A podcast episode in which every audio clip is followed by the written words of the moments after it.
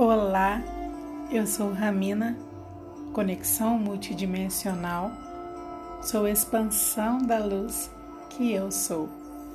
Você ouve percepções multidimensionais com o tema Pare de fazer isso e então. Vamos começar essa conversa com um filminho da nossa vida desde que éramos bem pequenos. Eu gosto dessa coisa de revelar os aspectos de um tema nessa conexão crescente, mostrando que aquilo tem uma história, que aquilo faz sentido para algum tipo de crença. Que a única coisa que precisamos fazer sempre é ter clareza dos sentidos, ter clareza dos processos.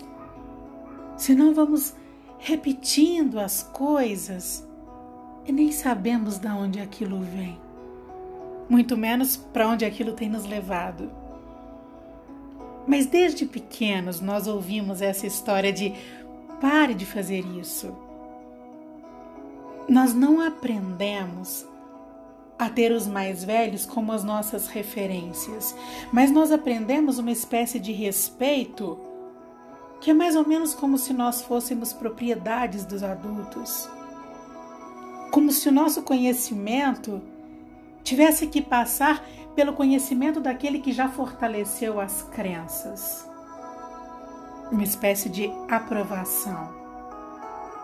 E ficamos ali reproduzindo o que podia, o que não podia, o que era certo e o que era errado, o que era bonito, o que era feio. Nós nunca aprendemos a relacionar com as experiências. Até porque os nossos adultos também não sabiam fazer isso. E até hoje não sabem, é isso que nós estamos aprendendo. Mas nessa história toda, parar de fazer foi a nossa solução primeira. Foi o que usamos para solucionar problemas. O que não estava certo, o que não estava saudável, o que não estava bonito, o que não era aceito, tinha que parar. Senão nós nos tornávamos, tornávamos imediatamente rebeldes, ovelhas negras, mal falados. Parar de fazer foi e ainda é um comando de ruptura, mas não de ruptura daquilo que nos levava a fazer, mas da ação em si. Você para de comer açúcar para não aumentar seu índice glicêmico, mas não se dedica a enxergar o que que leva o seu índice glicêmico se elevar. Você para de falar de determinada maneira, mas não está enxergando o que que levava você a falar daquela maneira. Você para de conviver com as pessoas que te agridem de várias formas, mas você não rompe o ciclo de se alinhar a pessoas que te agridem. Você para de fazer tantas coisas no seu dia sem ter clareza do que, que te leva a preencher cada segundo do seu tempo com alguma atividade. Então nós, nós aprendemos a nos frear, mas nós não aprendemos a olhar para o que produziu as nossas necessidades, para deixarmos a necessidade de fazer e não pararmos de fazer. É diferente. Eu me lembro, eu já até contei aqui, quando minha filha era pequenininha e ela entrou na escola, nós conversamos muito sobre infância, sobre educação, sobre as crianças deixarem as suas famílias para começar uma vida escolar. Nós falamos muito, ela tinha três anos. E aí ela foi crescendo, observando as crianças, sempre trazia algo novo para a gente conversar. E ela é assim até hoje, a gente conversa muito sobre todas as experiências. Todo dia tem uma questão nova, mas eu me lembro de dizer em uma época, quando uma criança te bate, não se contente com a professora falar para ela parar e te pedir desculpas, porque é isso que a sua professora vai fazer. Mas pergunte para essa criança o que, que ela pensa, o que, que ela acredita que faz ela se sentir no direito de bater em alguém. É o que te leva a e não o freio para parar de ir. E isso é com tudo. Nós adquirimos algumas formas de lidar com a vida mais precisamente de lidar com a vida do jeito que nós formatamos essa vida e depois ficamos nos cobrando. Então nós vamos criando um tanto de coisa.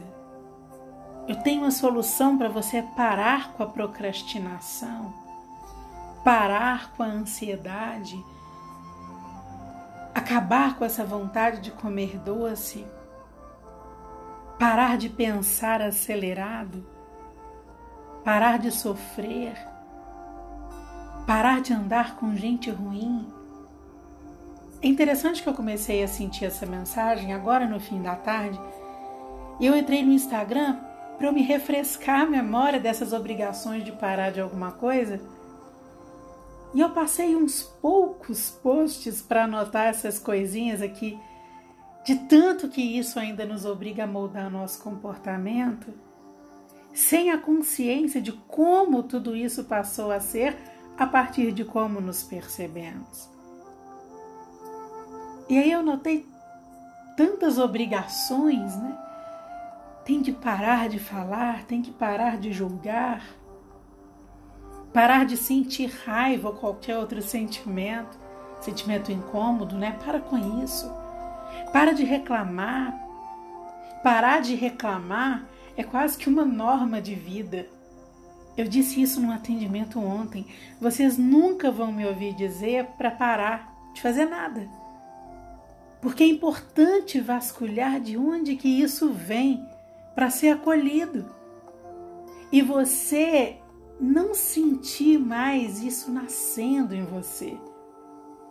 O que sai, o que você faz, é porque nasceu dentro, nasceu em algum lugar dentro.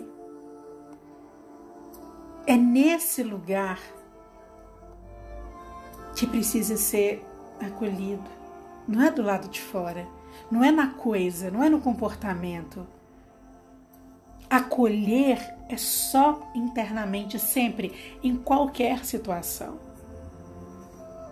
A nossa vida ela é estruturada como se só existíssemos a partir dessa mente que, isolada de todos os nossos aspectos, tentou ocupar o lugar de tudo e acabou investindo nas soluções para os seus próprios desacordos. A mente criou doenças e a mente tenta curar as doenças.